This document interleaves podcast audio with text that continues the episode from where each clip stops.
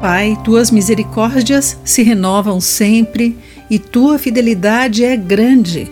Capacita-me a cantar sobre o teu grande amor, mesmo se precisar cantar com lágrimas. Olá, querido amigo do Pão Diário, bem-vindo à nossa mensagem de encorajamento do dia. Hoje vou ler o texto de Bill Crowder com o título A Revolução do Canto. O que é preciso para iniciar uma revolução? Armas, bombas, guerrilha? Na Estônia, iniciou-se com músicas.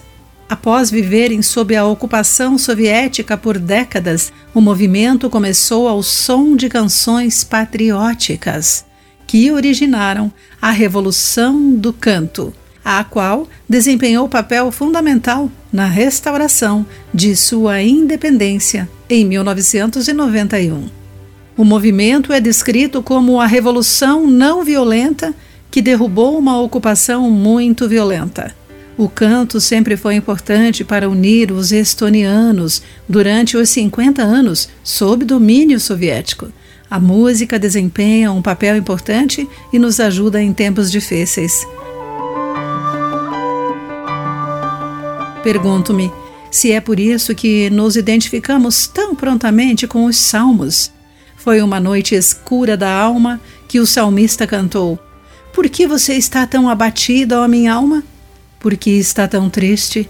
Espere em Deus, ainda voltarei a louvá-lo, meu Salvador e meu Deus. Salmo 42, verso 5.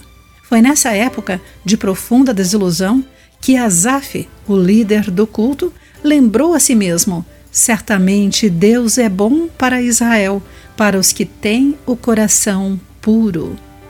Em nossos momentos difíceis, que possamos nos juntar aos salmistas com os cânticos para o nosso coração.